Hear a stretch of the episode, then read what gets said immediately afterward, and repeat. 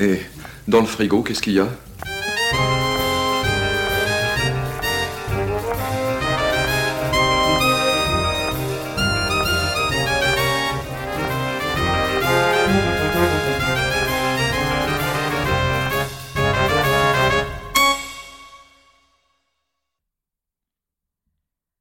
Bonjour gourmet et bonjour gourmette, bienvenue dans Cinéphage, le podcast qui parle de nourriture et de cinéma.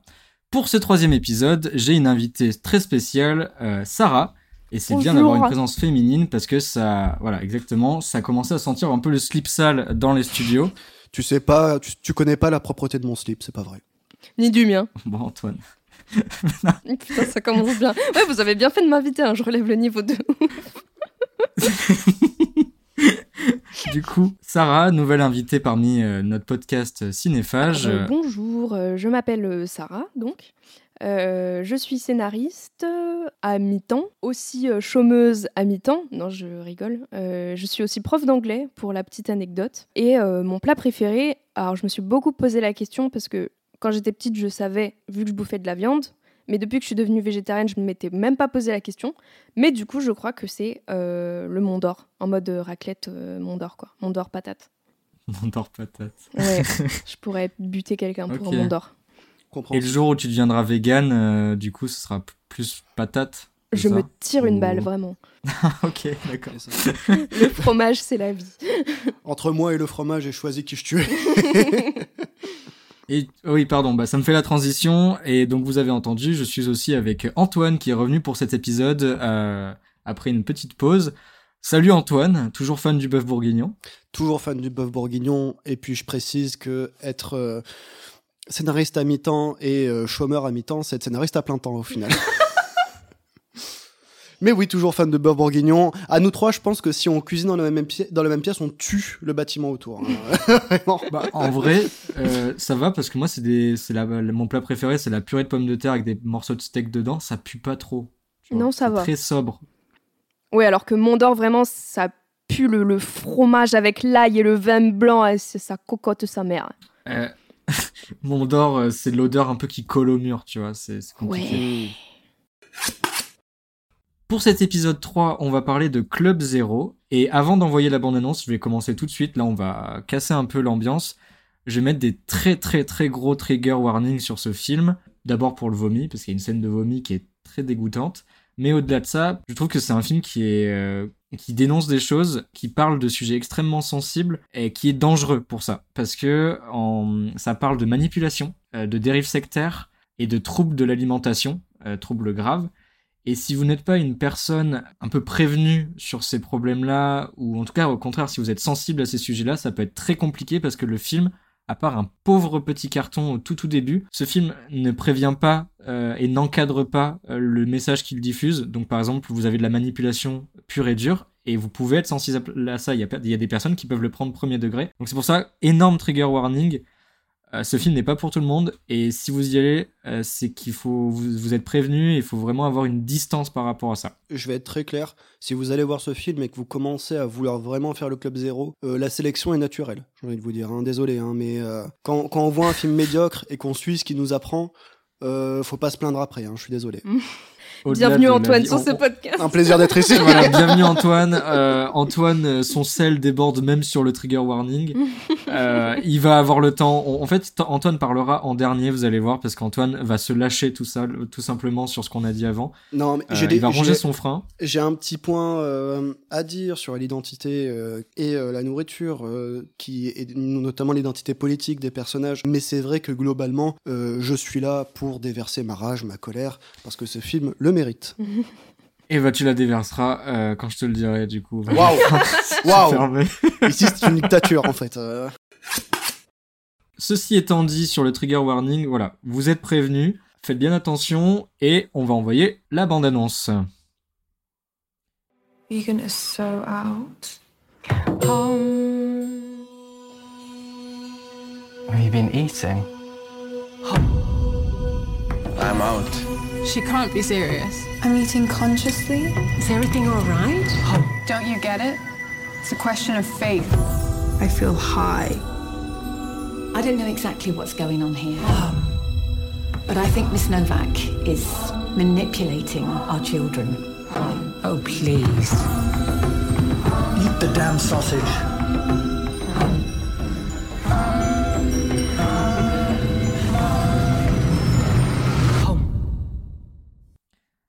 Alors, Club Zero est un film de Jessica Hosner, avec notamment en rôle principal Mia Non, je- non polo- son nom. Non polonais pour Pardon PNG, tu voulais dire.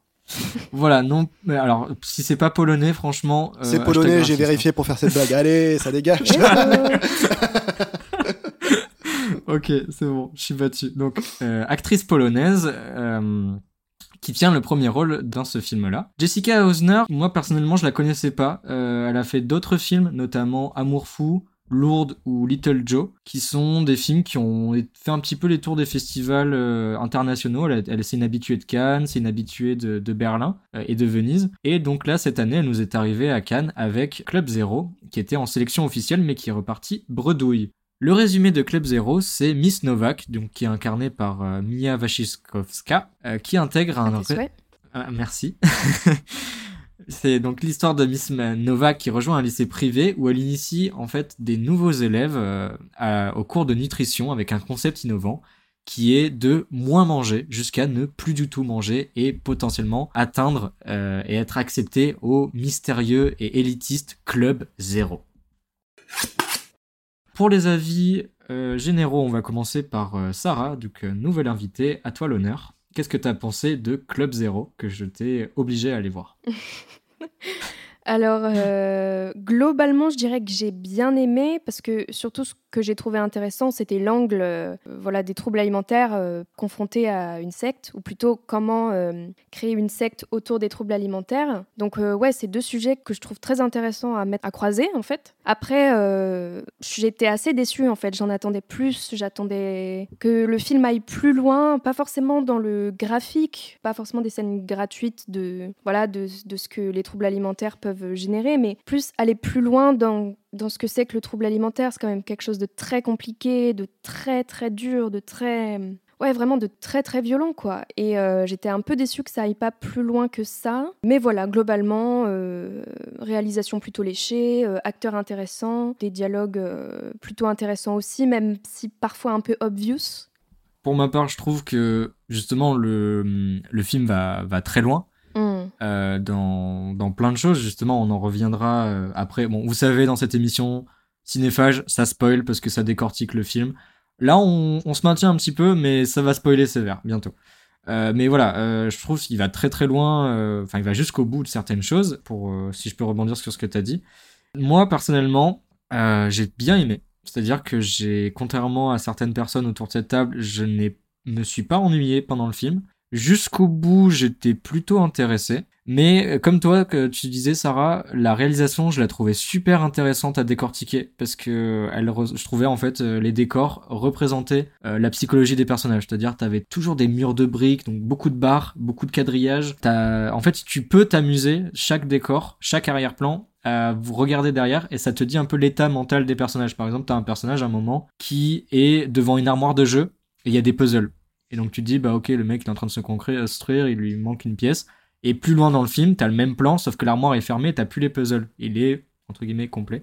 Enfin bref, il y a plein de choses comme ça qui m'ont plu. Hormis son message, je trouve qu'il n'est pas maîtrisé, comme je disais avant en trigger warning. Hmm. C'est un film qui balance des choses, qui est très, extrêmement satirique, mais il se soucie pas de dans quel cadre les gens vont le voir et comment ils vont l'interpréter. Enfin, il encadre pas assez son sujet qui est, comme tu l'as dit, extrêmement euh, problématique, ou en tout cas dangereux. Et j'ai trouvé aussi qu'il est pas très subtil dans son message, parce qu'en fait, pratiquement tous les messages, les sous-textes sur euh, la société, tout ça, les personnages les disent texto à un moment dans le film pour euh, juste parce que pas subtil en fait, ils sont posés comme ça. Et ça va à un tel niveau de, de pied dans le plat que t'as littéralement à un moment une scène où t'as euh, un père qui n'arrive plus à comprendre sa fille, qui ne, qui ne voit pas ce qui se passe devant lui. Il porte littéralement un t-shirt où c'est marqué blind, donc Mm. aveugle en anglais. Donc paye ta subtilité. Et sinon, l'actrice principale polonaise, donc je ne vais pas euh, écorcher son nom à nouveau, je l'ai trouvée extrêmement charismatique euh, dans son rôle euh, dès le début, dès la première scène euh, du générique. Je me dis, ah, elle dégage un truc et tout. Et donc j'étais euh, très intéressé par ça. Et la qualité que je retiendrai de ce film, c'est surtout qu'en fait, j'ai trouvé que c'était une, un- une super euh, étude en fait pour décortiquer comment quelqu'un peut se faire endoctriner, comment euh, un peu comme le film La Vague. euh, je sais pas si vous voyez euh, là la- le film allemand. Qu'est-ce que l'autocratie? Une idéologie Le contrôle? La surveillance? La discipline, monsieur Wenger. Donc on verra jamais une nouvelle dictature, c'est ce que vous dites. C'est pas possible, on nous a assez mis en garde. On a la chance de pouvoir organiser ce projet exactement comme on veut. Je propose donc de le rendre vivant.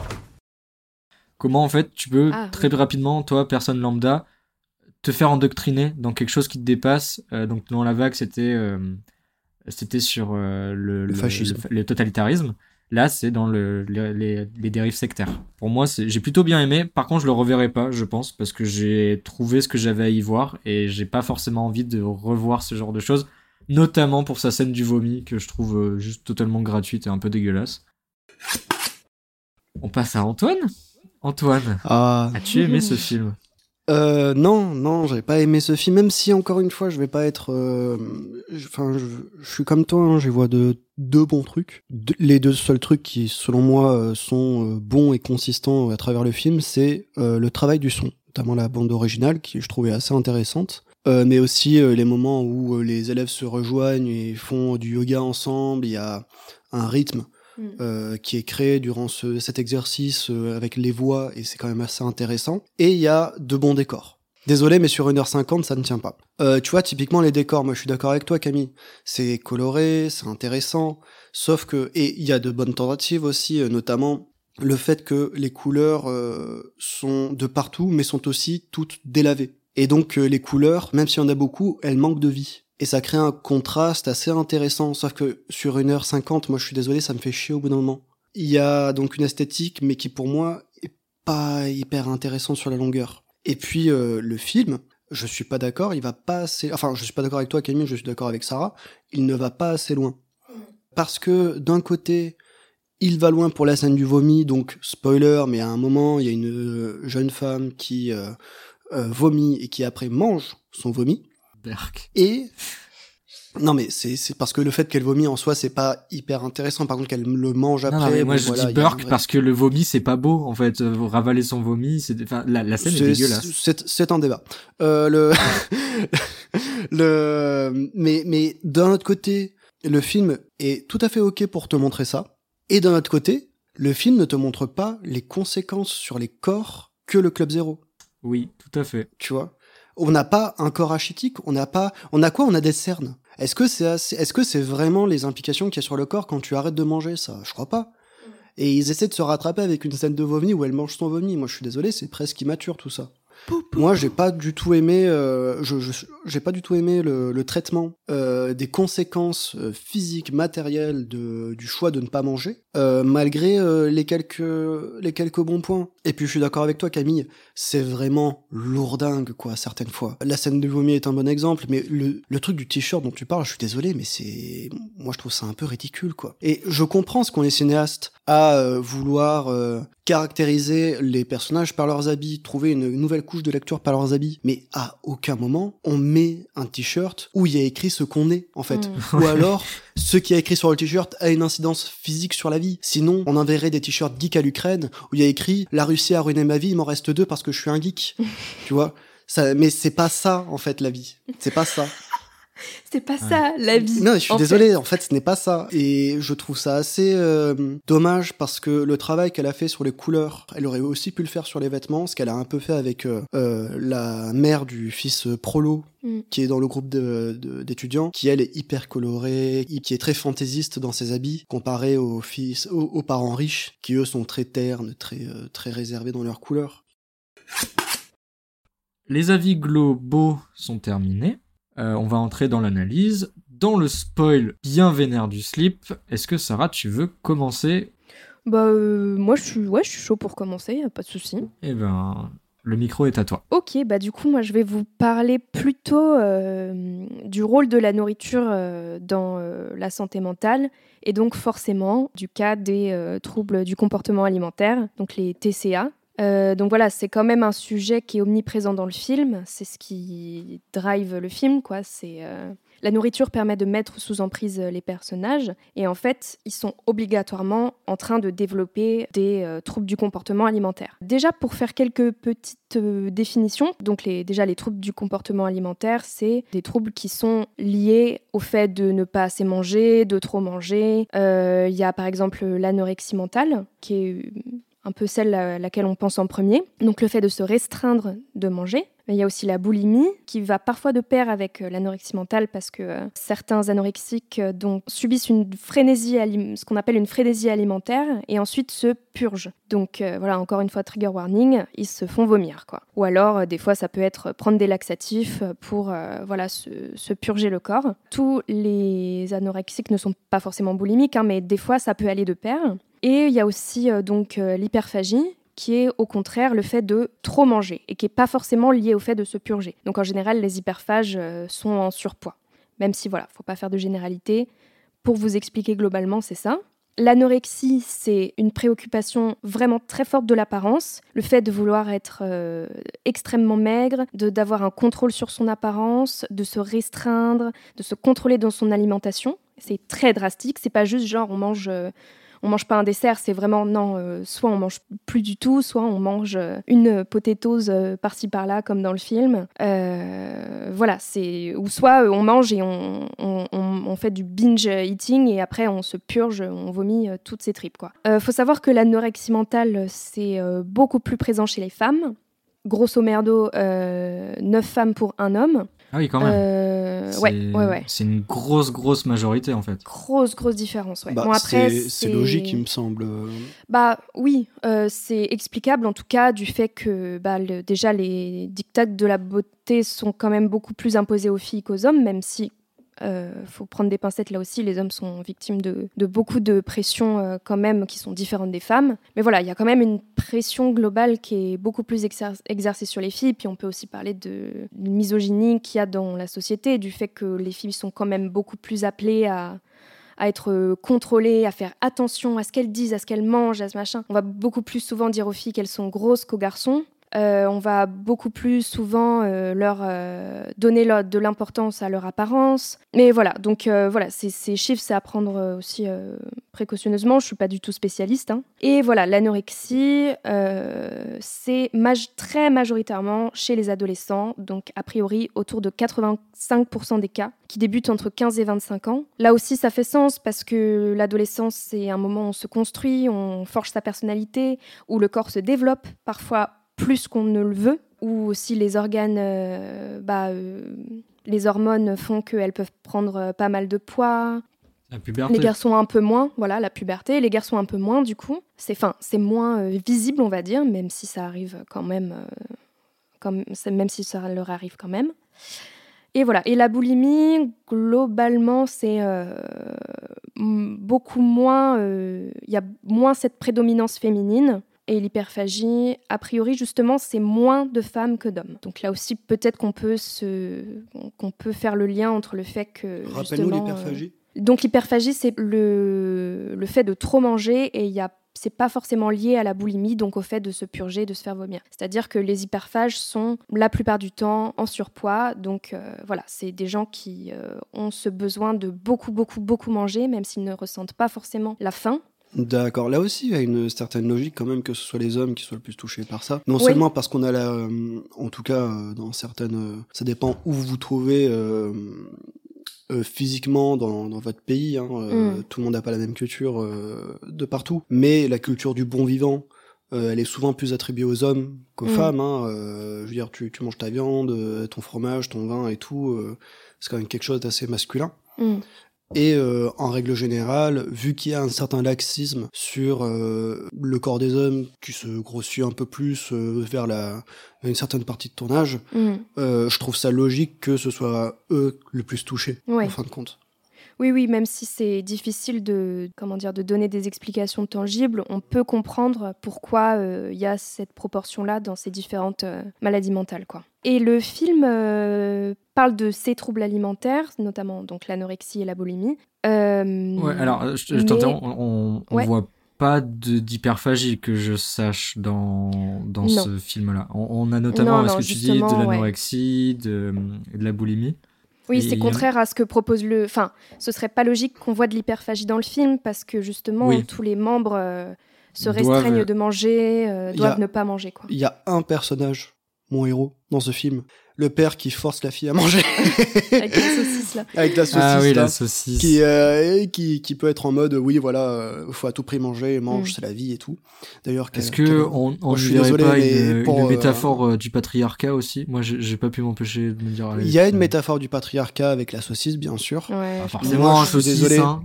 moi Ouais. je suis désolé il y a aussi euh, ce truc de mais après c'est peut-être parce que c'était cause du- d'une école privée que j'ai Mm. moins de, de et que la caractérisation des personnages me donne pas beaucoup d'empathie envers eux mais à un moment j'étais vraiment dans la salle en train de me dire mais lui en une je, je me suis vraiment je me suis vraiment dit ça j'étais en mode mais elle est insupportable parce qu'elle veut pas manger sa- son assiette en fait Mm. Non, mais Genre, en fait, je sais pas, c'est ça, peut-être dû à mon mon mon euh, Ton sel. Mon sel en particulier, mais plus important euh, mon éducation où c'était en mode tu finis pas ton assiette, déjà on te dit dans notre pays tatati tatata, Les Euh, Africains, tout ça. ouais, et puis même au bout d'un moment on te dit mais je t'en mets une, genre je sais pas, il y a aucun de ses parents qui ne vont jusque là, moi ça m'a un peu choqué, je t'avoue. Parce Mm. que Antoine, euh, c'est des littéralement euh, les, les personnages qui sont dépeints et les familles qui sont dépeintes dans ce film, c'est des personnages mais bourgeois comme jamais. En fait, il y en Mm. a un seul des personnages qui n'est pas bourgeois et c'est un de ses traits traits de caractère, c'est que sa mère lui fait à manger des bons petits plats et elle dit Mm. justement j'aurais pas dû t'envoyer dans cette euh, école, c'est trop cher pour Mm. nous. Tous les autres c'est des fils de bourges où papa est patron de Ferrero, etc. Leurs parents sont contre-foot d'eux eux sont Mm. hautains comme tout, et c'est pour ça qu'on veut leur donner des tartes, parce que c'est des gamins euh, qui ont... euh, c'est- des gamins bourgeois. Ouais, Et mais là sont, euh, pour moi là ça touche presque plus à l'écriture du film. Ah oui, Le- mais l'écriture du ces film, gamins, euh, c'est que- comme... Ces gamins Oui, bien sont sûr. incroyablement chiants, quoi. Au bout d'un moment, faut le dire, ces, ces gamins, il y a un moment, je me suis fait un peu la réflexion, un moment dans le film, c'est pourquoi aucun élève ne réagit autour d'eux. Mm, Ils sont à la cantine, il y a rien dans leur assiette, mm, ils mangent comme des tarés, Mm. en, en faisant du yoga, en mangeant au milieu de la cantine. Moi, si je faisais ça au lycée, il y a des gens qui me bullient, il y a des gens qui me harcèlent, en fait. Euh, c'est ah vraiment, ouais, une, vraiment une question euh, concrète là. Imagine, t'aurais fait ça à ton lycée, si t'avais mangé qu'une patate, par exemple, euh, Ah. sur euh, non, ta, c'est ta pas, grosse c'est pas portion. manger qu'une patate. Le film met aussi un grand point sur le fait de comment manger la patate. mm. Oui, sur le fait de prendre sa euh, respiration, de la manger très lentement. Et tout ça, oui. en fait, pour moi, c'est un signe de différence qui devra amener euh, l'intérêt des autres élèves. Non, je- mais ça, je suis pas d'accord. Franchement, au lycée, tout le monde fait sa vie, tout le monde s'en bat les couilles des autres. À part si t'as cantine. vraiment un, Pas- pas- ouais, à part si t'as un je comportement qui est vraiment et de toute évidence euh, vraiment genre que ça se voit ou tu fais un truc euh, chelou. Enfin, là euh, en soi, ça se, enfin c'est pas très visible qu'il mange pas quoi. Je suis pas forcément d'accord. Alors, on- je, je, je finis là-dessus parce Vas-y, que je veux, je veux te laisser finir ton point, euh, Sarah. Mais je suis pas forcément d'accord. Je trouve qu'au lycée, peut-être que c'est dans mon lycée, hein, euh, voilà. Mais si tu fais euh, n'importe quoi, en fait, s'il y a un, chez toi quelque chose qui te discerne des autres et qui est pas socialement très acceptable, par exemple euh, faire des exercices de respiration avant de manger euh, sa nourriture, n'importe quel connard du lycée va te faire chier. Et moi, j'en suis venu à me dire, mais en fait, euh, c'est une réflexion qui m'a fait rire, mais s'il y avait des, des bullies euh, dans cet univers, ça ressemblerait à quoi, quoi? Genre le bully, il est en mode, euh, c'est un bully inversé. Le truc, il est en mode, eh vas-y, mange mon goûter. voilà. Bah, après, moi je rebondis sur ce que tu dis et après on va, on va laisser Sarah reprendre là où elle avait arrêté euh, son, son, son argumentaire. C'est que pour avoir fait une seule baston de nourriture dans ma, dans ma vie, que j'ai gagné d'ailleurs, euh, la cantine, c'est extrêmement surveillé. C'est vraiment, euh, tu peux pas faire tout ce que tu veux. Tu te fais bully en dehors de la cantine, tu te fais bully Mm. dans les couloirs, mais dans la cantine, tout le monde te fout la paix parce que déjà, un, t'as une heure pour manger, donc tu traces, tu manges ton steak avant qu'il soit froid, et après tu pars, et Mm. tu te fais pas bully pendant. Tu te fais regarder mal. Et donc, euh, pour moi, c'est pas. Ouais. Je vois ton point, mais pas dans la cantine en fait. bah, les gars, Ouais, j'ai une vie dure, ok? Je vois, je vois. Pour revenir sur euh, toutes euh, ces définitions-là, j'ai aussi euh, trouvé. euh, Enfin, le film parle aussi euh, d'un trouble euh, du comportement alimentaire qui est beaucoup plus, euh, comment dire, rare ou enfin qui est un peu une sous-catégorie qu'on appelle l'orthorexie que je connaissais pas avant de, faire mes petites recherches, et qui est l'obsession de manger sain, de manger les quantités exactes, d'être dans le contrôle de ce qu'on mange et surtout de manger le plus sainement possible. Donc voilà, on peut aussi parler de ce trouble alimentaire-là, qui est un peu une sous-catégorie, mais qui est quand même intéressant, euh, parce que notamment euh, avec toutes les dérives euh, qu'il y a aujourd'hui avec les régimes soi-disant hyper sains, les tout nouveaux trucs, machins, qui vont nous permettre de vivre sans temps, ou alors de comment dire, euh, d'avoir euh, le corps parfait euh, comme tous les gens sur Instagram. Voilà, c'est quand même aussi intéressant de parler ça, je trouve. Surtout que voilà, le, le film parle de conscious eating, donc c'est c'est quand même assez parlant quoi comme terme. Alors pour les Français du coin, c'est manger consciemment. Voilà, c'est ça. Donc, pour donner un peu de contexte après ces définitions, donc au début du film, les ados qui s'inscrivent à cette classe ont tous des, motivations différentes. Il y en a une qui veut contrôler son alimentation, sa consommation pour euh, justement être, euh, être moins euh, sujette aux, pressions de la société, des, des lobbies de l'alimentaire, etc. Une autre qui veut être en meilleure santé physique, on va dire. Elle dit to be fit, donc c'est un peu être bien, euh, bien sèche, bien euh, élancée, quoi. Une autre qui veut contrôler sa consommation pour euh, sauver la planète, enfin du moins pour, c'est plus possible de sauver la planète, mais pour, pour libérer les dégâts. Ah ouais, on, dit, on dit, des vérités ici.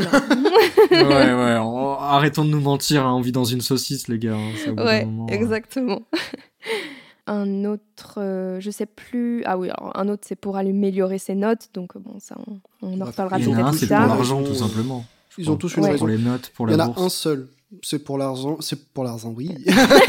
Euh, il y en a qu'un seul qui est pour l'argent. C'est vrai, c'est pour le coup, c'est le fils de Prolo dont on parlait, euh, qui est là pour avoir euh, sa bourse. Voilà, c'est ça. Mais en tout cas, on peut voir que chez certains, les, toutes les graines pour développer un trouble du comportement alimentaire sont déjà là, quoi. Le fait de vouloir contrôler son alimentation, ça déjà, c'est un des critères qui fait qu'on peut potentiellement devenir anorexique ou boulimique, quoi. Les anorexiques contrôlent très souvent à la calorie près ce qu'ils mangent, ou le fait de vouloir être en bonne, euh, soi-disant en bonne santé physique, de vouloir être plus fin, plus élancé, plus, plus léger, ça pareil, ça c'est quelque chose qui est très récurrent chez les anorexiques, c'est le fait de, comment dire, de vouloir presque comme disparaître, d'être léger, de pouvoir flotter, etc. Cette espèce de, comment dire, de fantasme de la légèreté euh, qu'on retrouve chez, euh, comment elle s'appelle, Ragna, je crois, la fille qui fait du trampoline. Je crois que c'est Ragna. J'ai pas retenu du tout les noms. si, si, je, crois que c'est elle. Ouais, je crois que c'est elle. Et aussi pour, euh, pour préciser, souvent euh, ces troubles du comportement alimentaire, enfin ils sont rarement seuls, souvent ça va avec la dépression, avec l'addiction, parce qu'en soi ces troubles-là sont des troubles addictifs, c'est que tu peux pas t'empêcher de manger, ou alors tu peux pas t'empêcher de contrôler ce que tu manges, enfin voilà, c'est très addictif comme, euh, comme trouble. Ça peut aussi aller avec la psychose, une espèce de paranoïa, avec les personnalités borderline, enfin voilà, il y a beaucoup de comorbidités quoi. Pour rebondir quand même sur ton sur ce, ce trouble qui t'obsède au point de vouloir manger sainement, il y a un, un peu une personnification, je trouve, de, de ce trouble et même d'autres troubles que traverse notre société aujourd'hui. C'est un mec qui s'appelle Brian Johnson. C'est un milliardaire américain qui veut euh, vivre ah éternellement jeune. Ah. Ouais, ouais, ouais. Et donc le mec est un milliardaire, il a tout le temps 30 scientifiques avec lui, il se perfuse avec le sang de son fils de 17 ans. Mm. Euh, il fait ah. toute une, euh, tout un, un méga régime et tout. C'est ça. Et quand tu vois, j'ai vu une vidéo de ce qu'il mangeait, tu vois que c'est pas pour le goût. En fait, en fait, il y a plus de désir dans le fait de se nourrir, il y a plus qu'un besoin de survivre, mais qui est poussé à son paroxysme, quoi. Pour, mais même pas pour survivre, mais pour rester euh, à l'âge exact où l'on est, quoi. Pour continuer sur ce joyeux sujet que sont les troubles du comportement alimentaire, je voulais un petit peu parler euh, des facteurs euh, qui les causent parce qu'ils sont un petit peu abordés dans le film et voilà le point où je trouve que le film va pas assez loin, c'est qu'il en explore euh, que la surface quoi. C'est genre ah bah ils sont un petit peu délaissés par leurs parents et voilà ils développent des troubles du comportement alimentaire. Pas aussi simple que ça, même si je sais que c'est un, sujet qui est dur à traiter. Hein. On va toujours reprocher aux réalisateurs qui parlent de sujets durs de pas assez bien les traiter. Et je vais faire partie de ces gens-là. enfin, voilà. Du coup, il peut y avoir plusieurs facteurs. Donc, euh, les facteurs biologiques, donc euh, génétiques et neurobiologiques. Aussi, donc l'historique familial. En parallèle de ça, c'est que si il y a eu des maladies mentales dans la famille, euh, il y a de fortes chances que ça se passe aux générations suivantes. Euh, mais il y a aussi bien évidemment des facteurs psychologiques, donc euh, des personnalités qui sont beaucoup plus susceptibles euh, d'être touchées par ces troubles-là. Euh, des facteurs sociaux. Donc, euh, par exemple, euh, se faire harceler au collège, bah, ça peut des fois mener à ça. Avoir des soucis dans sa famille, ça peut aussi mener à ça. Et puis, bien sûr, des expériences personnelles, des traumatismes, que ce soit donc par exemple des abus sexuels. On peut aussi dire que la mode de la minceur, toutes les modes qu'il y a eu autour des diètes, l'influence des médias, toutes ces choses-là. Euh, donc, c'est des facteurs socioculturels. On peut dire qu'ils jouent un rôle certain, mais c'est quand même important de dire que c'est difficile de le mesurer, même si bah, c'est indéniable de voir que si l'anorexie mentale touche autant de filles, c'est sûrement en partie à cause de ça, quoi. Le fait qu'on soit bombardé pendant notre enfance et notre adolescence de modèles mieux que nous, soi-disant, euh, auxquels on doit euh, ressembler, que s'il y a un pet de gras en trop, bah c'est même pas genre t'es un peu au-dessus, c'est genre non, automatiquement t'es gros, t'es en surpoids. Et euh, donc dans les quelques exemples qu'il y a dans le film, on peut citer par exemple une scène où la mère de Ragnar lui sous-entend qu'elle devrait perdre du poids voilà, c'est une remarque dite comme ça. Pareil, en soi, même juste une remarque comme ça, ça peut être dévastateur sur quelqu'un qui est déjà susceptible de développer de tels ah, troubles. mais bon, c'est, je trouve ça un peu Ça m'a glacé le sang, moi. Ah ouais? Oh bah putain, moi. Ah ouais, moi, quand j'ai entendu ça, en fait, je l'ai tellement euh, directement vu les dégâts ah, que ça pouvait faire. Ouais, bien sûr. Euh, parce que, enfin, Personnellement, j'ai enfin, j'ai eu la chance de pas virer dans des choses comme ça, mais je sais que quand j'étais plus petit, j'ai été extrêmement complexé par ça parce que j'étais en surpoids. Et le fait d'avoir une remarque comme ça, comme tu dis, innocente, mais ça peut mm. faire, mais ça peut être dévastateur. Et surtout avec le jeu d'acteur et le contexte, tu sens que ça va pas aller en mais je, je trouve que pour le coup, c'est pas assez mis en contexte, tu vois, parce que c'est pas genre t'as une scène de repas et une mère qui dit oh tu devrais peut-être un peu perdre de poids, qui va faire comprendre au spectateur à quel point cette remarque-là peut être horrible, tu vois. Pour moi, c'est genre ah tu montres l'adolescente avant, tu montres qu'elle est super complexée par son poids, tu montres que machin et tout, et après tu fais entendre ce truc-là, tu montres la réaction de la gamine et c'est ça qui a du, du sens, quoi. C'est là où une remarque comme ça peut être euh, extrêmement violente. Nous, on l'a compris plus ou moins. Il y a plein de choses qu'on a compris parce que on, on essaye d'analyser le machin il y a, pour certains, il y a des antécédents, etc. La subtilité, on, on l'a, on l'a capté, mais il y a beaucoup de gens qui ne, c'est ça le danger, c'est qu'ils ne comprendront pas, ils ne, ils, verront pas la subtilité. Exactement. Et ça, ouais, c'est, c'est dommageable. Et ça, c'est un truc vraiment que le film, pour le coup, fait euh, du début jusqu'à la fin. Mm. C'est qu'il est, on a, on a l'impression qu'il est trop pressé à certains moments et qu'il veut vite balancer des trucs qu'il a besoin de balancer, notamment cette phrase. Parce que si tu parles de ce sujet-là, à un moment, cette phrase, elle doit arriver. Et d'un autre côté, il prend du temps sur des choses où j'étais en mode, mais en fait, euh, je suis en mode, mais en fait, ce que t'as dit, Sarah, la, réalisatrice, aurait pu le faire si elle avait pas pris du temps sur d'autres choses, quoi. Hmm. Et il y a une gestion euh, des, euh, des priorités liées au sujet qui, pour moi, est pas encore maîtrisée. Hmm. Euh, de sa part, mais je pense aussi, et on en a très très rapidement euh, le temps d'une phrase parlé avec Sarah, c'est que je pense que ce film est fait avec très peu d'argent. Et donc tout le contexte, par exemple, sociétal et social des euh, problèmes que, qui sont traités dans ce film ne sont pas traités parce que c'est compliqué de faire une... Comment passer le mieux le fait que la société impose une image aux femmes? Pour moi, c'est Fight Club qui le fait le mieux pour les hommes. Hmm. C'est ils rentrent dans, le, dans un bus, et ben dans le bus, il y a des photos de mecs hyper taillés, hyper mm. musclés, et les mecs peuvent en parler. Parce que c'est un endroit de vie sociale, un bus, où il y a une image euh, du coup qui est irréaliste. Mm. Et c'est ce que le, film aurait dû faire. Je parle pas forcément d'un spot de publicité, mais au moins d'une pub, au moins de quelque chose, voilà, qui serait pas vu uniquement par les personnages, mais par toutes les filles du monde mm. de la diégèse du film, quoi. Mais là, je pense que au-delà du euh, du manque de, de précision dans l'écriture de ce film, il y a un manque de budget. Donc voilà, c'est ce que dit. Euh, je suis d'accord avec euh, avec Antoine. C'est le film n'a pas fait beaucoup de box office. Il est allé à Cannes, il a été boudé, et les avis sont autant positifs. Ils sont très partagés en fait. Ils sont autant positifs que négatifs. Ça se mm. ressent dans le podcast, et euh, je pense que c'est à cause ben, de la difficulté de son sujet. C'est une patate chaude, sans mauvais jeu de mots. Hein. Ouais, je crois c'est une patate chaude énorme, et un peu trop gros pour la réalisatrice. J'ai l'impression. Même si c'est biographique. J'ai vu. Ah j'ai vu ah. des, un interview où en fait elle parle du, côté que quand elle était euh, en lycée catholique, il y avait ce jeu de est-ce que on mange cette moitié de patate ou pas Qui sait qui va gagner à, manger le moins et à faire attention à sa santé et tout Il y avait une pression comme ça qu'elle a vécue et où elle stigmatisait d'autres personnes, etc. Donc il y a du ressenti, il y a du vécu, elle le sort. Mais c'est pas pour autant, comme, comme, tu le dis Antoine et comme Sarah le dit, que le sujet est totalement maîtrisé et totalement expliqué. Ouais.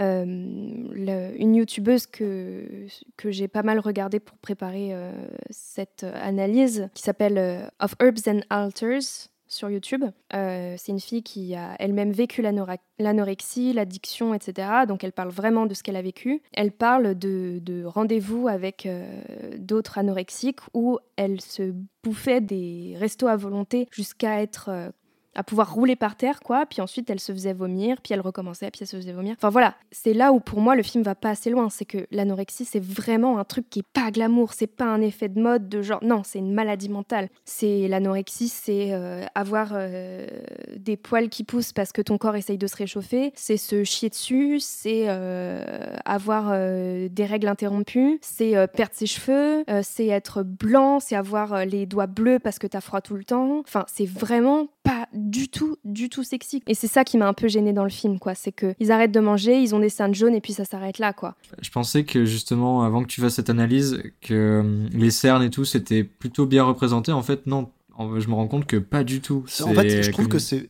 En fait, ils ont survolé le truc. C'est une mm. bonne représentation. En fait, c'est pas que c'est une mauvaise représentation, c'est juste que c'est trop léger. Ouais. C'est en surface. De ce que j'en comprends là, c'est en surface. Après, euh, ce qui m'emmerde aussi, c'est que, pardon euh, Camille, c'est que le film traite ça comme ça, avec tous les problèmes que tu dis, Sarah. Et à la fin, à un moment où là, justement, on parle de mort, parce que spoiler, les gamins, bah, ils mangent pas, bah, euh, ils meurent, sans déconner. Là, ils ne la montrent pas la mort. Ouais. Là ils, là, ils sont en mode Ah, mais en fait, nous, on est pudique. On est au-dessus de, de, montrer du, du. Pas du gore, mais au moins quelque chose de physique, quoi. Et donc, bah, pour montrer que les, les étudiants sont morts, on les voit en train de courir dans un pré. Euh, mm. et je trouve ça déjà très timide, mm. ça c'est certain, mais presque. Euh, j'ai utilisé un grand mot, mais et je le, j'en veux pas de mal à, cette réal, mais c'est presque irrespectueux, quoi. Je pense que le film n'assume pas son, son sujet.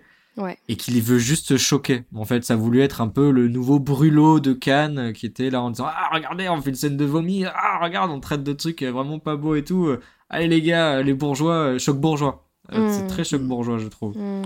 Euh, et, ça s'est un peu planté, je pense, parce que bah, on ne rigole pas avec certaines choses, et en tout cas, l'humour, c'est quelque chose de très très compliqué. Euh, je sais plus où je m'étais arrêtée, mais. Tu nous parlais des conséquences qu'elle a vécues, cette femme qui tient une chaîne YouTube sur. elle perd ses cheveux, les yeux, les, le bout de ses doigts est bleu, sont bleus, pardon.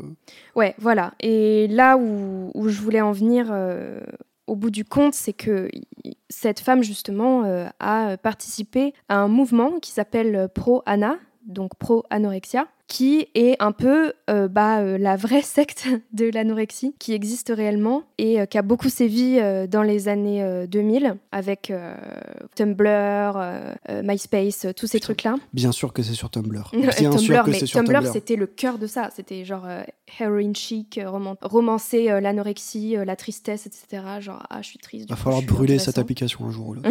Mais voilà, faut savoir que Proana, c'était des forums où se retrouvaient les jeunes, où euh, ils se donnaient des tips pour cacher leur euh, trouble du leur TCA, pour euh, se mieux se purger, pour perdre du poids, les médocs à prendre, les diètes à, à faire. Enfin voilà. Là où je trouvais que le film a été intéressant, c'est qu'il y avait un peu de ça dans le côté méditatif des cérémonies, où genre tu dois respirer, de prendre deux grandes respirations, c'est juste toi et le chocolat, tu dois te concentrer sur le goût et la sensation, etc. C'est typiquement euh, le genre de, conseils qu'il euh, y avait sur ces forums, quoi.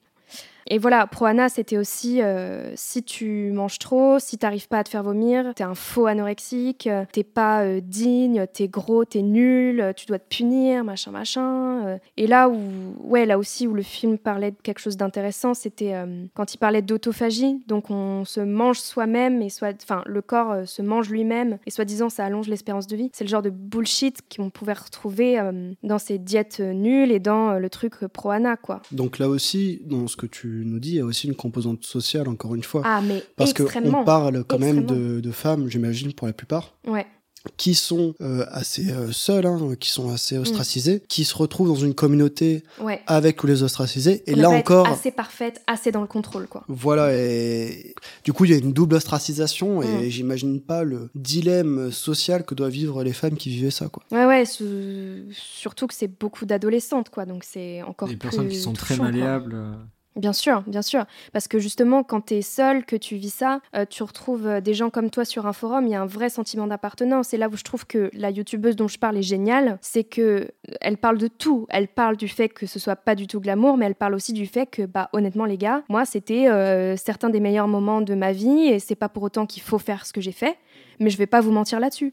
Pour autant, ces femmes-là, tu vois, euh, juste avant les meet-up, euh, elles faisaient toutes euh, les unes et les autres, elles mangeaient encore moins parce qu'elles avaient peur d'être la plus grosse au meet-up, quoi. Mais, mais voilà, je voulais parler de Proana parce que voilà, c'est quelque chose qui a été vraiment dévastateur et faut pas sous-estimer le fait que l'anorexie, c'est quelque chose que beaucoup de gens, comment dire, subissent parce qu'ils l'ont voulu. Et c'est pas pour autant qu'il faut les blâmer, hein, mais parce qu'ils ont voulu être dans ce contrôle, dans cette perfection, dans cette légèreté, dans tout ça. Et voilà, ça peut être vraiment euh, extrêmement dangereux.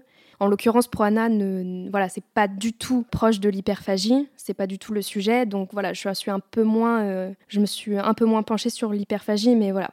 Ça change un peu du côté rigolo du podcast, mais je pense que c'est un... Ouais. on parle de sujets sérieux, donc c'est bien d'avoir des vraies documentations comme ça. Donc euh, merci pour, euh, pour tout ce travail de documentation que tu as fait. Et qu'on n'aurait surtout pas fait. Bah, Bah, je vais a- de ce pas euh, baisser ma note sens critique, parce que ça a complètement changé.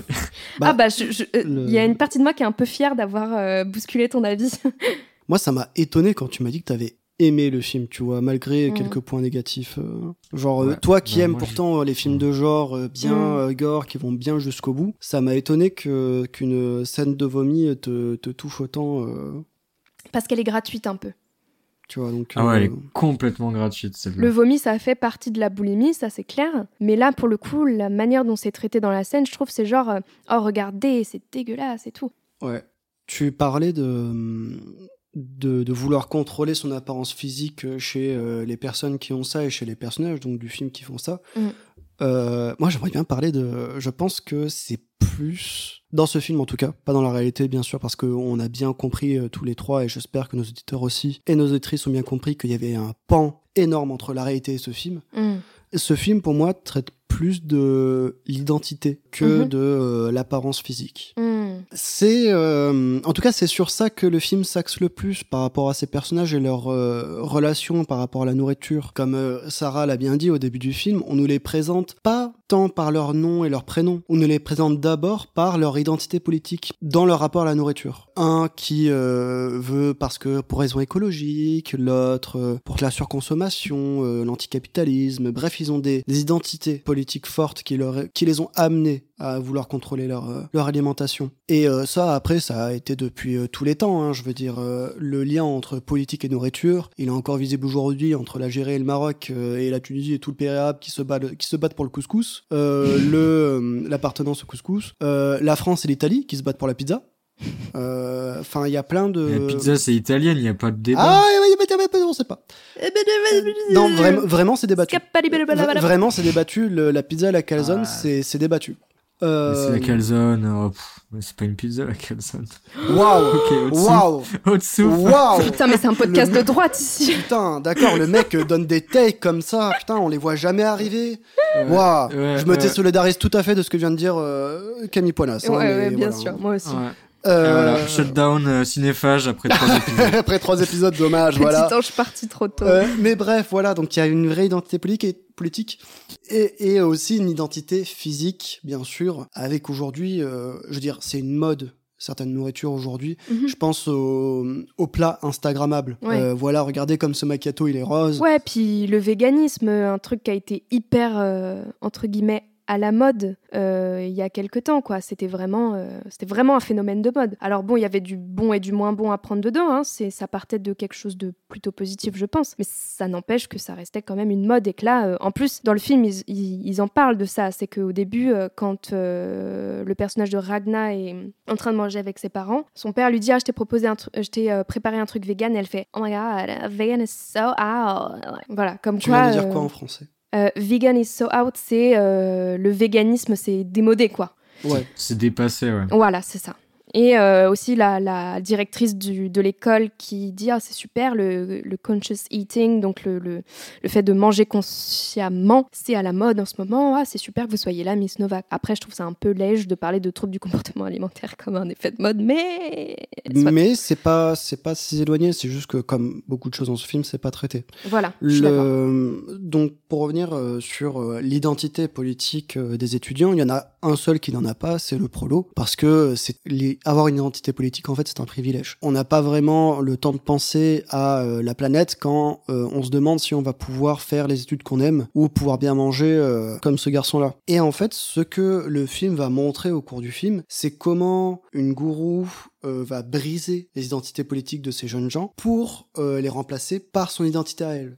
oui ou du moins les utiliser à son envie quoi à ses désirs, voilà exactement. c'est ça Vou- vouloir, en l'occurrence, vouloir agrandir le club zéro. Et c'est euh, ces, ces jeunes gens qui ont bien leur identité, parce que c'est quand même commun chez les, chez les lycéens d'avoir euh, de vouloir s'identifier à une politique qui est en apparence bonne quand même, comme le réchauffement climatique. Et pourtant, au bout du compte, ils vont renier cette identité. Plus elle va avoir d'emprise sur eux, plus l'aspect politique du kunchu sitting, du coup, de, de, de bien Manger manger consciemment. De Mm. manger consciemment va disparaître. Il y a un moment qui cristallise, euh, une scène pardon, qui cristallise euh, ce que je suis en train de, de dire, c'est que les élèves viennent de euh, passer une étape. Maintenant, ils ne mangent plus. Durant un week-end, ils ne mangent plus. Ils vont à la cantine, ils font bonne mine, avec des euh, plateaux de repas remplis. La présidente de l'école le voit, leur dit ok c'est bon vous mangez, du coup peut-être que les rumeurs sur le club zéro étaient pas vraiment voilà vraies. Et là, juste après, qu'est-ce qu'ils font? Ils vont à la poubelle et ils gaspillent toute leur nourriture. Ce qui est quand même pour euh, des personnes qui à la base voulaient sauver la planète est assez euh, ridicule, est assez hypocrite. C'est complètement paradoxal. C'est complètement paradoxal. Et euh, c'est à ce moment-là que l'emprise est parfaite. C'est quand les désirs profonds des euh, individus se laissent aller aux désirs d'un seul. Les désirs qui vont à l'encontre de leurs intérêts. Et donc à partir de là, il n'y a plus de politique, il n'y a plus d'individus, il n'y a plus qu'un groupe et un gourou. Et euh, je pense que le message en fait du film euh, va là-dedans, c'est que sans individualisme, le groupe perd son identité. On se perd soi-même en fait. Un individu peut empoisonner l'identité d'un groupe Mm. pour cela Ouais. qu'apparaît. Complètement. Et euh, c'est euh, le c'est le rôle d'un gourou c'est le rôle d'un gourou. Dans ce cas-là, un gourou qui ne veut pas d'argent parce que euh, on a un peu euh, tous les trois Il veut euh, du pouvoir. Tous les trois en effet euh, euh, étudié un petit peu les différents gourous au cours de nos années d'école et il y a des gourous en effet qui ne veulent que du pouvoir, un sentiment euh, de possession sur certaines personnes. Et là, je freestyle un petit peu, mais il y a un petit peu dans ce film un besoin de maternité. ah oui oui totalement Il y a un besoin Ouais. de maternité, notamment sur un étudiant en particulier, celui dont les parents euh, sont à l'étranger. Là, euh, la gourou ne va pas seulement avoir une place de professeur, elle va pas seulement avoir une place de gourou, elle va aussi avoir une place de mère. Mm. En l'amenant au théâtre, en le cultivant, en euh, le gardant chez elle. Et euh, c'est d'ailleurs c'est d'ailleurs ça qui va ennuyer les parents plus que le fait que les enfants euh, ne mangent pas à cause d'elle, ce qui est assez encore une fois bizarre parce que mais bizarre non, c'est juste que si les enfants ne mangent pas, c'est aussi à cause d'eux. Donc ça, ils peuvent pas l'accepter. Je vais compléter un peu cet avis parce que ça, ça rejoint à peu près moi mon, mon, mon avis à moi qui est sur euh, l'endoctrinement, la nourriture. En fait, c'est un facteur, c'est le c'est le petit baromètre en fait du de du niveau d'endoctrinement des élèves dans le film. Mm. Et en fait, faites très attention à ce film, c'est qu'en fait, c'est vraiment le petit manuel de comment retourner le cerveau de personnes qui sont un petit peu euh, jeunes, donc malléables et qui n'ont pas vraiment de recul sur ce qui leur arrive. Ouais, mais ça c'est le- un au peu départ- ça c'est le lot de tous les films qui prend qui prennent un peu le point de vue du gourou, tu Ouais. vois, c'est au bout d'un moment tu Oui, tu tu si tu écris un gourou avec lequel tu vas partager un point de vue durant l'histoire, il y aura forcément un moment d'empathie. Ouais. Donc tu seras forcément Ouais, un mais là, moment, tu vois, voilà. c'est c'est particulièrement pernicieux, tu vois, parce que en gros, dès le début, tu vois Miss Novak, on sait pas d'où elle vient. euh, c'est un peu une personne qui flotte. Elle a pas de passé, elle a pas de futur. Elle arrive avec ses produits, etc. Donc c'est image de marque. Tu sens que ça va pas très bien. Et dès le début, le premier truc qu'elle va faire, euh, et ce qui va se passer petit à petit, en fait, c'est elle va essayer de faire que les élèves coupent les ponts avec le- les autres, s'isolent du rapport aux autres, que ce soit les parents aux autres élèves, pour qu'elle soit en fait seule avec eux très rapidement, elle va se placer comme la parole au-delà des autres. Elle va pousser les autres, euh, les élèves, à se séparer de, tout leur entourage pour ne pas être susceptibles d'être reconquis par leur entourage. Et c'est des vraies techniques sectaires qui est éloigner, isoler les personnes comme ça, si jamais elles vont mal et quand elles sont euh, à la limite de faire la bascule, euh, d'être endoctrinées, elles n'ont plus personne vers qui se tourner et comme elles, personne ne veut être seule, elles vont se tourner vers le groupe où elles ont, elles vont être complètement euh, rendues dépendantes à ce gourou-là, même si c'est la pire chose qui leur arrive.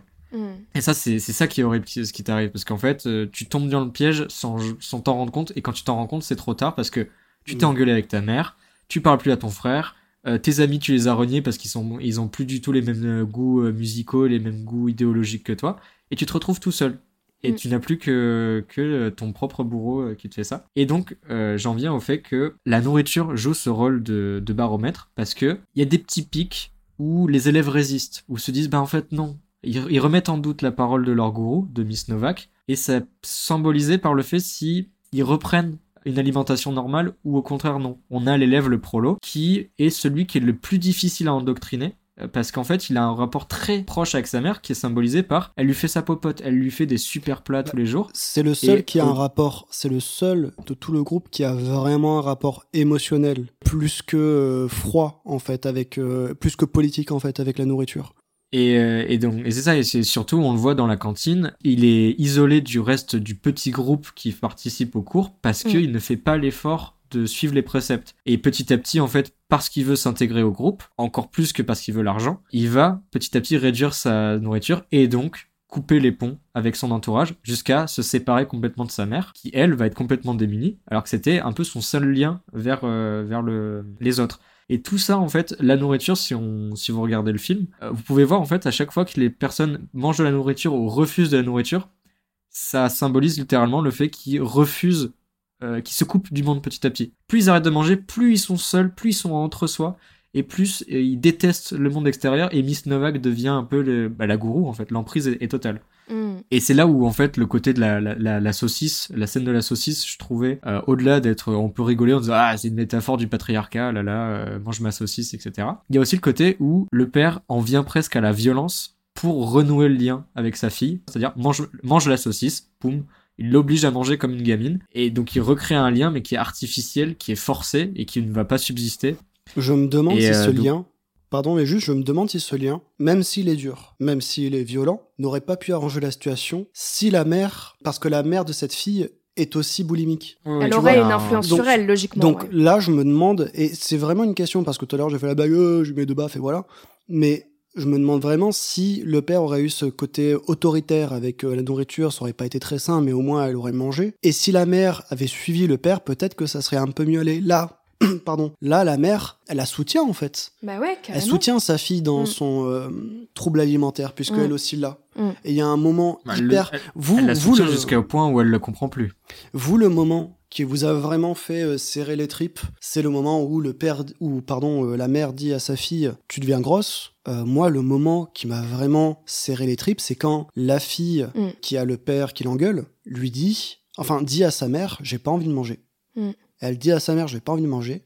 Et sa mère lui fait un petit sourire de connivence et lui dit, moi non plus. Ouais, et elle lui fait un clin d'œil. Non, mais je suis d'accord avec toi. Et Moi, ça, c'est clairement ça vraiment que je pour trouve moi. le plus malsain. ouais. Ça, c'est le moment, je pense, ouais, le plus malsain du film. Ah non, mais. Il y a plein de trucs malsains comme ça. Comme quoi, le film n'est pas euh, totalement mauvais, mais quand Mm. même.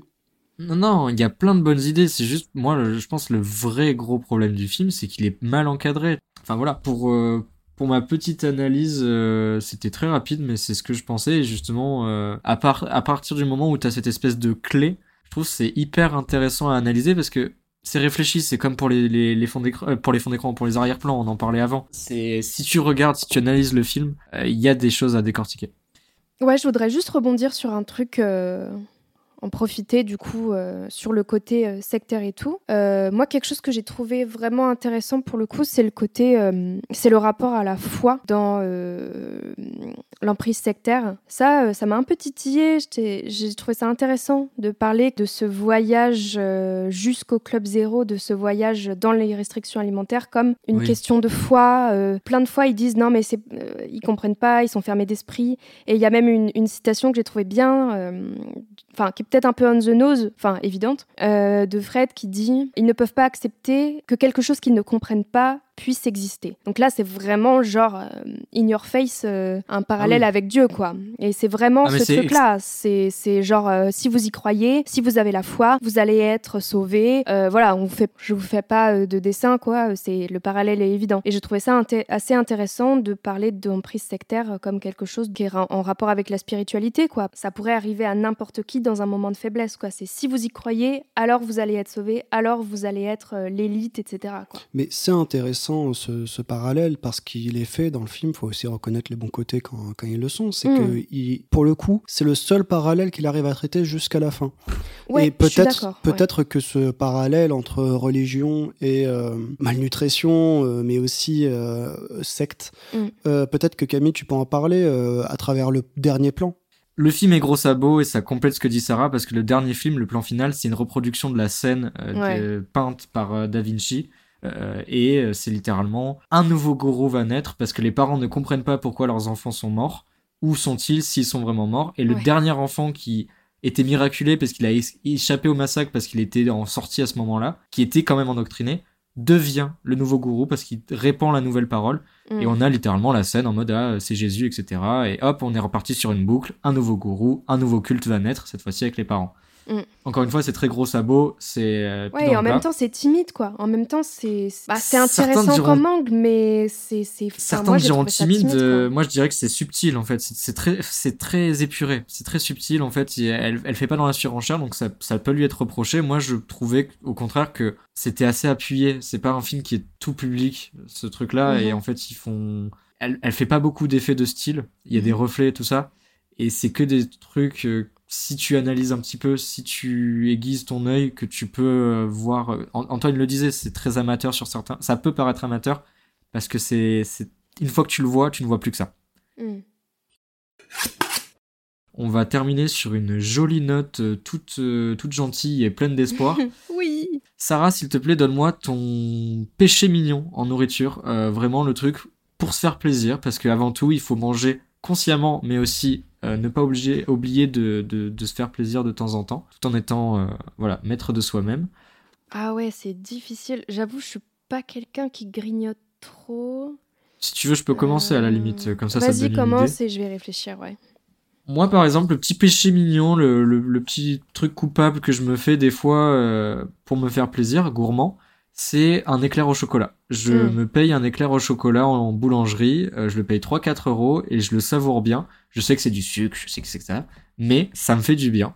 Et j'en suis content et je le savoure parce que je sais que c'est quelque chose de, de rare et, et de précieux que je sacralise un petit peu. Est-ce que tu te souviens le- l'éclair au chocolat que je t'ai fait goûter quand t'es venu à la maison? L'éclair au chocolat de chez Béchu. L'éclair au chocolat de chez Béchu euh, est excellent. Ah voilà, voilà, le terre-terre. Moi, je pense que je vais répondre et je vais tricher un petit peu. Je vais dire les, les pâtisseries euh, de boulangerie en général. Ouais. Parce que là, la dernière fois, j'ai trouvé une boulangerie juste à côté de ma salle de sport qui vend, je pense, les meilleurs croissants que j'ai mangés jusque-là. Ah, tu vois, je, je pourrais pas m'en aller. Mais s'il y a vraiment le nec plus ultra dans les pâtisseries françaises, qui pour moi est vraiment euh, dur en plus à vivre parce qu'il y en a pas beaucoup. J'en j'en vois plus beaucoup dans les pâtisseries et ça me rend fou. C'est euh, les religieuses au chocolat. Mm. Euh, les religieuses au chocolat, je crois que j'ai découvert ça en il y a cinq mois et j'ai passé un mois à en manger quasiment tous les matins. et puis après, on n'avait plus dans les boulangeries parce que apparemment il y a qu'un seul gros dans, dans le 16e. et toi, Sarah, c'est quoi ton péché mignon? Ouais, bah du coup, euh, je réfléchis et en fait, je me dis que Oh non. une forme de une forme de péché mignon. Alors c'est l'alcool vraiment. Non, non, non, je rigole les enfants, vous inquiétez pas. Euh, ouais, c'est pas vraiment genre le truc que tu peux un peu prendre et grignoter sur un coup de tête, mais enfin, ce qui s'en rapproche le plus pour moi, c'était euh, genre euh, prendre des trésors le matin au petit-déj ou genre se taper un bon goûter avec euh, le bol de céréales quand Ouais. tu rentres du, du taf ou quand tu rentres de l'école. Ouais, moi, c'était ça mon péché mignon, quoi. C'est vraiment les céréales qui ont aucun apport énergétique. Aucune, petite nuance. Ouais. Lait avant, euh, avant céréales ou après céréales? Lait, le- et pas lait. Tu mettais du LES, lait dans tes céréales ou pas? C'est parce qu'il sait pas parler français, mais t'inquiète, il a d'accord. pas de. Bah, c'est céréales d'abord et lait après. Les autres sont des psychopathes. Très bien. Je Et pense J'ai des avis peut- très tranchés sur ces genres de choses-là. Par exemple, les gens qui mangent la croûte de la pizza avant, c'est des psychopathes. À deux doigts de créer un parti politique fasciste, en fait, Sarah. À deux doigts de. Non, voilà, mais au bout à d'un deux doigts moment, on d'un dit la nouveau, vérité. euh, Non, mais les gens qui cassent les Kit Kat au lieu de les manger en, en mode bar, des psychopathes. Non, mais comment ça, tu manges tes, tes Kit Kat sans les casser là Mais Euh, parce que non mais moi je suis un gros conséquent. Je, je suis d'accord. Quand je vois un des trois, quand je vois quatre Kit Kat, je me dis pas oh je vais les manger un par un. Non, je mords dans dans, dans les mais quatre un un seul coup. sauvage. T'es un... Et Oh là tu là, es je- je me mange le chocolat. Euh, Moi, ce que je faisais un moment, ce que je faisais un moment, c'est qu'il y avait dans, dans- j'étais dans une résidence étudiante et dans ma résidence étudiante, il y avait un une petite machine à, à vendre des petites confiseries quoi et il y avait des Kit Kat. Ce que je faisais quand j'étais vraiment dans la merde euh, niveau mental, c'est que je les mettais entre je faisais chauffer deux tartines euh, de, de, de pain de Putain, mie J'allais le dire, ils mettent un sein dans du pain. deux pains de mie. Euh, je mettais le Kit Kat euh, au micro-ondes et puis je mettais Kit Kat entre les deux pains de mie grillés et ça me faisait un sandwich grillé au Kit Kat et avec avec du recul c'était dégueulasse On va terminer ce podcast sur ces, euh, sur ces belles paroles et sur cette quasi-guerre mondiale. Je remercie tout particulièrement Sarah d'être venue euh, pour ce troisième épisode et Thomas qui est au son et qui euh, a s'est porté volontaire pour euh, nous faire un setup euh, mais du feu de Dieu, en tout cas beaucoup mieux que ce que je fais. Donc merci beaucoup et on remercie aussi à Antoine le rageux et l'adepte de cuisine toujours aussi dégueulasse. Et les- salé. et ça- on peut pas on peut pas dire que je suis un gros qui mange des Kit Kat sucrés et dire que je suis salé en même temps d'accord? C'est au bout d'un moment faut trouver une cohérence les gars Salut, c'est Camille du montage. J'ai oublié de vous dire un tout petit message. Ce serait de ne pas oublier de vous abonner et de mettre 5 étoiles sur la plateforme sur laquelle vous écoutez cet épisode. C'est comme ça que vous témoignez votre soutien sur la chaîne et c'est surtout comme ça que l'émission va avoir du poids dans les algorithmes et dans la plateforme. Merci à ceux qui l'ont déjà fait et merci à vous qui allez peut-être le faire. Un autre moyen aussi de nous soutenir qui est tout simple, ce serait d'en parler autour de vous, de conseiller voilà à votre maman qui cuisine, à votre copain cinéphile, à votre pote qui adore les donuts. On parle de nourriture, on veut étendre la communauté, c'est comme ça qu'on fait. Le bouche à oreille, c'est hyper important et c'est comme ça qu'on va viser plus haut. Merci à tous ceux qui le font aussi. Et d'ici là, je laisse Camille du présent. On se retrouve pour le prochain épisode qui sera l'épisode spécial Noël. On espère avec euh, tous ensemble plus Timothée. Comme ça, on aura tout le crew euh, pour l'instant de Cinéphage Podcast. Et ce sera pour un film cette fois-ci du patrimoine parce qu'on en a marre de l'actualité. Voilà. D'ici là, je vous souhaite une bonne soirée et bon appétit, tout simplement. Et bon appétit. et bon appétit Voilà. Merci. La politesse. Je, je, je suis écœurante, je suis sûre de manger ça devant vous, mais, mais vraiment, je, je suis avec vous de tout cœur et avec vous, régalez-vous avec moi en même temps.